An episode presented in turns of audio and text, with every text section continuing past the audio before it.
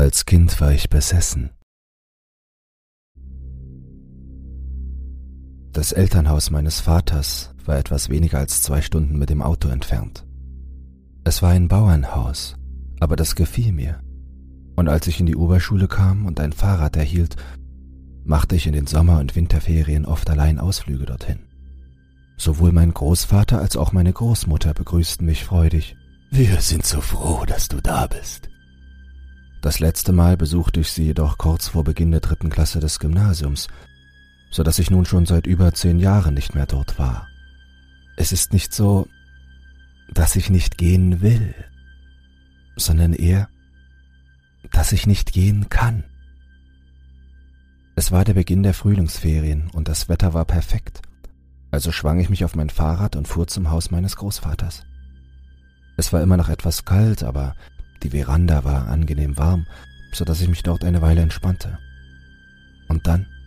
Pop, pop, pop, pop, pop, pop, pop, pop, pop, pop, pop, pop, pop, pop, pop. Ich hörte dieses seltsame Geräusch. Es klang nicht wie eine Maschine, sondern als käme es von einem Menschen. Es war, als wäre der Konsonant von einer Stimme gesprochen worden, aber dann auch wieder nicht. Oder nur halb? Was war das? fragte ich mich. Und dann sah ich einen Hut über der Gartenhecke. Es gab keinen Grund, warum er dorthin gehängt worden sein sollte. Dann begann er sich seitwärts zu bewegen. Und als er eine Lücke in der Hecke erreichte, sah ich eine Frau. Ah, diese Frau trug den Hut. Außerdem trug sie ein weißes, einteiliges Kleid. Allerdings war die Hecke etwa zwei Meter hoch. Wenn ihr Kopf darüber hinausragen konnte, wie groß war sie dann? Ich war schockiert, aber sie setzte sich wieder in Bewegung und verschwand aus dem Blickfeld. Auch der Hut verschwand. Irgendwann hörte dann auch das Pop-Pop-Pop-Geräusch auf. Zu diesem Zeitpunkt dachte ich mir nicht viel, als dass es sich vielleicht um eine bereits große Frau mit hochhackigen Stiefeln handelte. Oder vielleicht um einen großen Mann, der sich als Frau mit hohen Absätzen verkleidete. Danach saß ich im Wohnzimmer und trank Tee, als ich meinem Großvater und meiner Großmutter erzählte, was gerade passiert war. Ich habe gerade diese wirklich große Frau gesehen. Ich frage mich, ob es ein Mann war, der sich als Frau verkleidet hat, sagte ich. Sie antworteten nur, Ach ja. Sie war größer als die Hecke. Sie trug einen Hut und machte dieses seltsame Geräusch wie pop pop pop po. In dem Moment, als ich das sagte, erstarrten die beiden. Sie hörten auf, sich zu bewegen und zwar genau zur gleichen Zeit. Danach verzerrte sich das Gesicht meines Großvaters und er warf mir eine Flut von wütenden Fragen entgegen. Wann hast du sie gesehen? Wo hast du sie gesehen? Wie viel größer als die Hecke war sie? Ich beantwortete seinen Schwall von Fragen, und dann verstummte er plötzlich, ging zum Telefon im Flur und rief irgendwo an. Die Schiebetür war geschlossen so dass ich nicht sehr gut hören konnte, was er sagte. Meine Großmutter war sichtlich erschüttert. Nachdem er sein Telefonat beendet hatte, kam mein Großvater zurück. Du bleibst heute Nacht hier. Nein, wir können dich heute Abend auf keinen Fall zurückkehren lassen, sagte er. Habe ich vielleicht etwas Schlimmes getan? fragte ich mich. Aber mir fiel nichts ein. Es ist ja nicht so, dass ich diese Frau aufgesucht hätte. Sie ist mir einfach erschienen. Dann sagte mein Großvater, Großmutter, ich überlasse ihn jetzt dir. Ich werde Kasan abholen. Und fuhr mit seinem Wagen davon. Ängstlich fragte ich meine Großmutter danach, und sie sagte mit zitternder Stimme, Es scheint, dass du von Hasaku Sama besessen bist. Dein Großvater wird etwas dagegen unternehmen. Es gibt keinen Grund zur Sorge. Danach erzählte sie mir es Stück für Stück, bis mein Großvater zurückkam. In dieser Gegend gab es etwas, das Hasaku Sama genannt wurde. Hasaku Sama nahm die Gestalt einer großen Frau an. Wie ihr Name schon sagt, war sie etwa acht Saku, also Fuß groß, und hatte ein seltsames männliches Lachen, das wie Po-Po-Po-Po-Po klang. Je nach Person konnte sie als junge Frau in einem Trauerkleid, als alte Dame in einem formellen Kimono oder sogar als Frau mittleren Alters in Bauernkleidung erscheinen. Auch wenn ihr Aussehen immer anders war, so hatte sie doch immer etwas gemeinsam. Ihre unglaubliche Größe, die Tatsache, dass sie immer etwas auf dem Kopf trug und ihr seltsames Lachen. In der Vergangenheit gab es Gerüchte, dass sie eine besessene Reisende sei, aber niemand wusste es mit Sicherheit. Sie wurde in diesem Gebiet durch Jitsu-Statuen versiegelt, sodass sie es nicht verlassen kann. Wenn man von Hasaku Sama besessen ist, wird man innerhalb weniger Tage getötet. Das letzte Mal, dass Hasaku Sama jemanden erwischt hat, ist 15 Jahre her.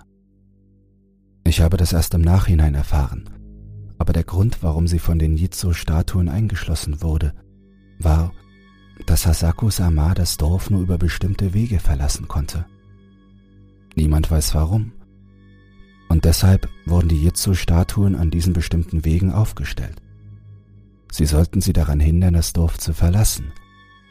Aber anscheinend wurden sie an vier Stellen aufgestellt, an den Grenzen des Ostens und Westens sowie des Nordens und Südens. Warum sie überhaupt versuchten, Hasaku Sama dort gefangen zu halten, war eine Abmachung mit den umliegenden Dörfern, die ihnen zum Beispiel Vorrang bei den Wasserrechten und ähnlichem einräumten. Hasaku Sama tauchte nur alle zehn Jahre oder so auf, so dass die Leute, die in der Vergangenheit dort lebten, dies als vorteilhaft empfanden. Selbst wenn ich das alles hörte, konnte es nicht wahr sein, dachte ich. Kurz darauf kam mein Großvater mit einer alten Frau im Schlepptau zurück. Na, da hast du dir einen schönen Schlamassel eingebrockt. Hier, nimm das, sagte die alte Frau und reichte mir einen Talisman. Dann ging sie mit meinem Großvater nach oben, um etwas zu erledigen. Meine Großmutter blieb mit mir zurück. Selbst als ich auf die Toilette ging, folgte sie mir und ließ mich die ganze Zeit die Tür nicht schließen. Zum ersten Mal, seit ich dort war, begann ich zu denken, vielleicht ist das wirklich gefährlich. Kurze Zeit später rief man mich in den zweiten Stock und steckte mich in ein Zimmer. Die Fenster waren vollständig mit Zeitungspapier und Talismanen bedeckt, und in allen vier Ecken standen Salzstapel. Es gab eine kleine Holzkiste, nichts, was man wirklich als Altar oder so bezeichnen könnte, und darauf stand eine kleine Buddha-Statue. Ich weiß nicht, woher sie kamen, aber es waren auch zwei Steckbetten vorbereitet. In die sollte ich mich legen? Die Sonne geht gleich unter. Hör zu, du darfst dieses Zimmer bis morgen früh nicht verlassen. Weder ich noch deine Großmutter werden dich rufen oder versuchen mit dir zu sprechen, verstanden? Du darfst dieses Zimmer unter keinen Umständen vor morgen früh sieben Uhr verlassen. Um sieben Uhr morgens kannst du alleine rauskommen. Ich werde deine Eltern anrufen und ihnen Bescheid geben, sagte mein Großvater mit einem ernsten Gesichtsausdruck. Ich konnte nur stumm nicken und zustimmen. Du musst genau das tun, was ich dir gesagt habe. Behalte auch den Talisman in deiner Nähe wenn irgendetwas passiert. Geh und bete vor dem Buddha, sagte Kasan. Sie sagten, es sei in Ordnung, fernzusehen. Also schaltete ich den Fernseher ein, aber meine Gedanken schweiften ab und ich konnte mich nicht konzentrieren. Da ich im Zimmer eingesperrt war, hatte ich keine Lust, das Onigiri oder die Snacks zu essen, die meine Großmutter für mich gemacht hatte. Also legte ich mich einfach hin und lag da, zitternd. Irgendwann schlief ich ein, aber als ich aufwachte, lief irgendein Spätprogramm im Fernsehen.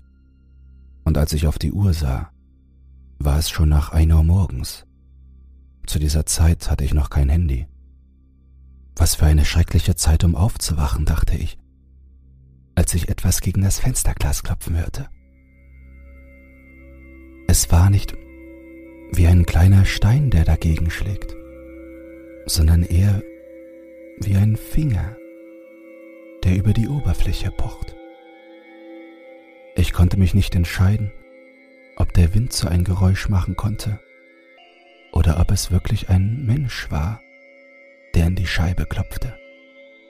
Und so versuchte ich mit aller Kraft zu glauben, dass es wirklich nur der Wind war. Dann hörte ich die Stimme meines Großvaters.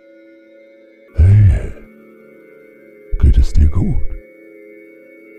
Streng dich nicht zu sehr an, wenn du Angst hast, okay? Ohne nachzudenken ging ich zur Tür, aber dann erinnerte ich mich daran, was mein Großvater zu mir gesagt hatte.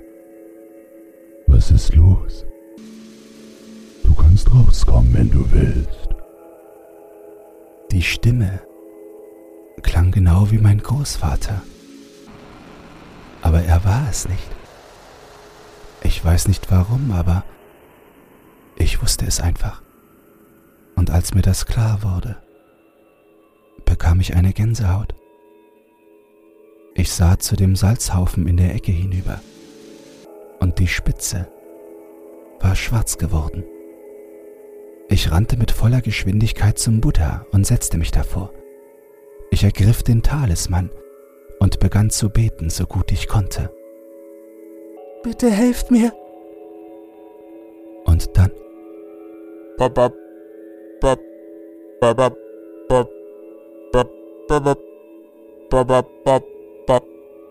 Ich hörte die Stimme und etwas begann an das Fenster zu klopfen. Ich wusste, dass sie nicht so groß war, aber ich konnte nicht aufhören, sie mir vorzustellen, wie sie von unten nach oben griff und an das Fenster klopfte. Ich konnte nichts anderes tun, als weiter vor dem Buddha zu beten. Die Nacht fühlte sich unglaublich lang an, aber schließlich kam der Morgen und irgendwann begann der Fernseher, der angelassen worden war, die Morgennachrichten zu spielen. Die Uhrzeit in der Ecke des Bildschirms zeigte 7.13 Uhr an. Ich hatte es gar nicht bemerkt, aber sowohl das Klopfen an der Scheibe als auch die Stimme waren verstummt. Anscheinend war ich entweder eingeschlafen oder hatte das Bewusstsein verloren. Der Salzhaufen hatte sich noch mehr geschwärzt. Vorsichtshalber schaute ich auf meine Uhr, die ungefähr dieselbe Zeit anzeigte. Also öffnete ich nervös die Tür und meine Großmutter und Kasan standen da und sahen besorgt aus. Meine Großmutter weinte. Ich bin so froh, ich bin so froh. Als ich die Treppe hinunterging, war auch mein Vater da. Mein Großvater erschien von draußen und sagte, ich solle mich beeilen und ins Auto steigen. Ich weiß nicht, woher der kam, aber als ich in den Garten ging, stand dort ein Minivan. Es standen auch mehrere Männer im Garten. In den Van passten neun Leute. Ich wurde auf den mittleren Sitz gesetzt. Kasan saß auf dem Beifahrersitz und der Rest der Männer im Garten stieg ein und umringte mich. Wir waren insgesamt zu neunt. Ich war von allen Seiten umzingelt. Es ist schrecklich, nicht wahr? Du wirst wahrscheinlich neugierig sein aber ich möchte, dass du die Augen schließt und den Kopf unten hältst. Wir werden nichts sehen können, aber du vielleicht schon. Solange wir nicht sagen, dass es in Ordnung ist, hältst du die Augen geschlossen, sagte ein alter Mann in den 50ern zu mir, der rechts neben mir saß. Dann stieg mein Großvater in seinen Kleinlaster, um die Führung zu übernehmen, gefolgt von dem Van, in dem ich saß und mein Vater folgte in seinem Auto, als wir losfuhren. Die Autokolonne fuhr ziemlich langsam. Wahrscheinlich fuhren wir nicht einmal schneller als 20 km/h. Schon bald murmelte Kasan. Das ist der schwierige Teil. Und die Männer begannen, eine Art buddhistisches Gebet zu singen.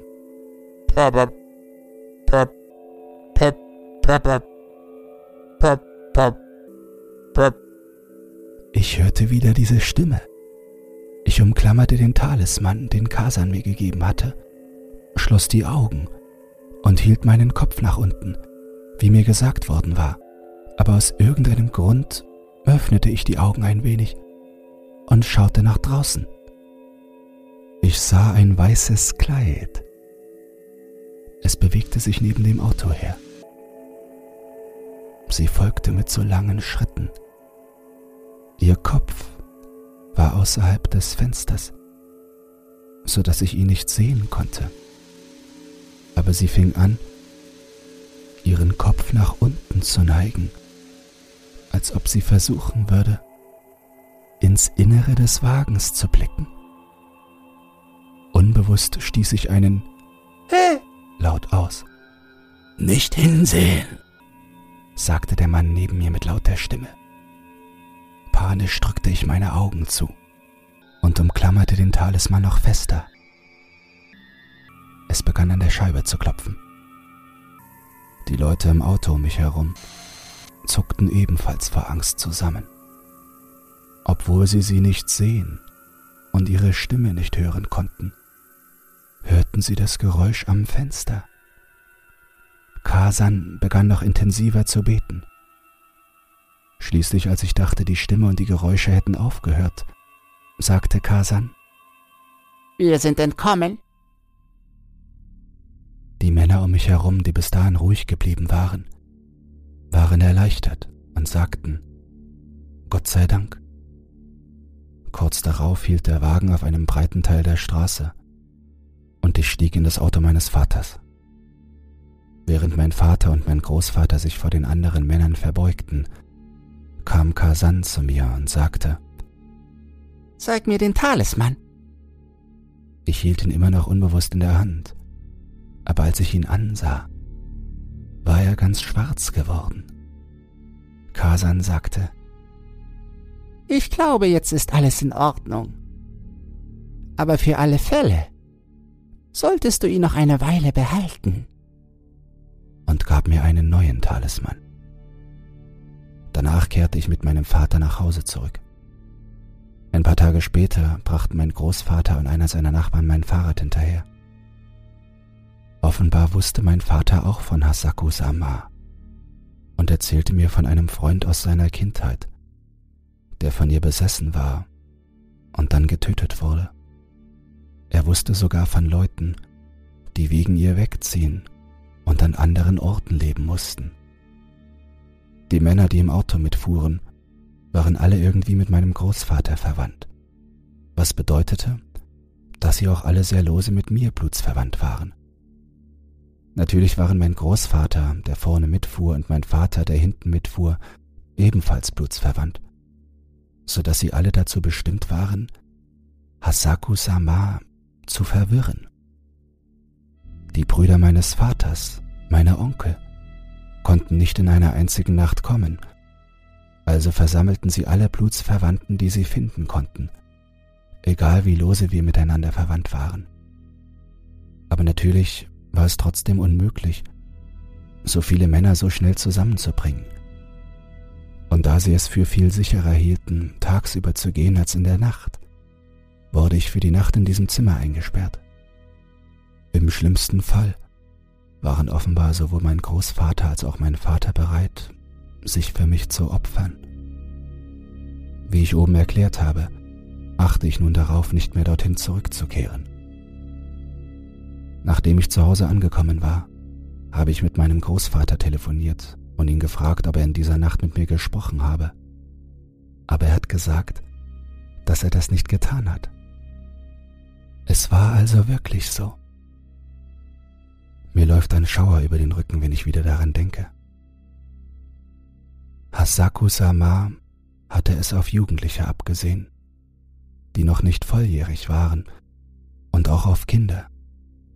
Wenn Jugendliche und Kinder sich extrem ängstlich fühlen und die Stimme von jemandem aus ihrer Familie hören, werden sie schnell unvorsichtig, denke ich. Zehn Jahre vergingen, und gerade als ich im Begriff war, diese Ereignisse zu vergessen, geschah etwas Schreckliches. Eine der Jitsu-Statuen, die Hasako-sama im Dorf festhalten, ist zerbrochen. Es ist die an der Straße, die zu deinem Haus führt, sagte mir meine Großmutter am Telefon. Mein Großvater war zwei Jahre zuvor gestorben und natürlich konnte ich nicht an seiner Beerdigung teilnehmen. Selbst als mein Großvater das Bett nicht mehr verlassen konnte, sagte er, ich solle nicht kommen. Selbst jetzt, wo ich mir einrede, dass alles nur ein Aberglaube ist, mache ich mir immer mehr Sorgen. Wenn ich daran denke, diese Pop-Pop-Pop-Stimme wieder zu hören.